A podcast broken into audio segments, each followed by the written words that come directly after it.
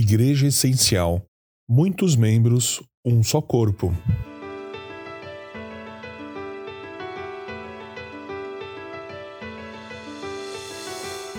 Ora, assim como o corpo é uma unidade, embora tenha muitos membros, e todos os membros, mesmo sendo muitos, formam um só corpo.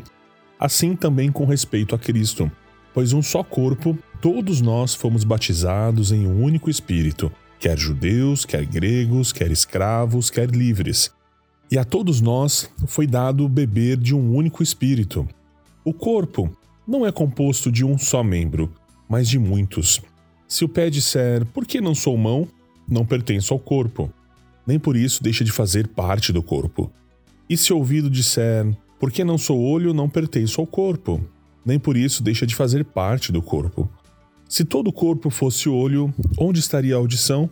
Se todo o corpo fosse ouvido, onde estaria o olfato?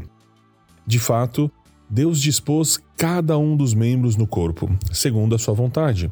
Se todos fossem um membro, onde estaria o corpo? Assim, há muitos membros, mas um só corpo. 1 Coríntios, capítulo 12, do verso 12 ao verso 20.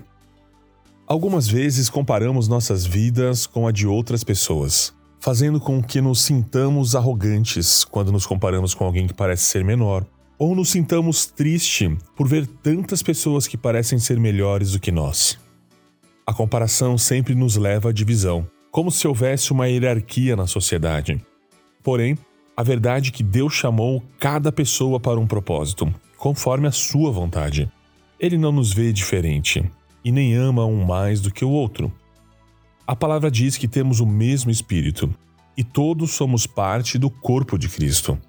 A intenção de Deus é que possamos viver em perfeita unidade, entendendo que todos temos funções, personalidades, características e aparências diferentes, formando uma unidade onde um colabora com o outro. Já pensou se toda a igreja possuísse a mesma função e as mesmas ideias? Ou se fôssemos um corpo formado apenas por ouvidos, não conseguiríamos observar, tatear e sentir cheiro, pois nos faltaria olhos, mãos e nariz. Deus nos chamou e nos quer diferentes, entendendo que essas diferenças unidas constituem um corpo saudável, unidos por um mesmo propósito, ideal e objetivo: ser como Jesus Cristo.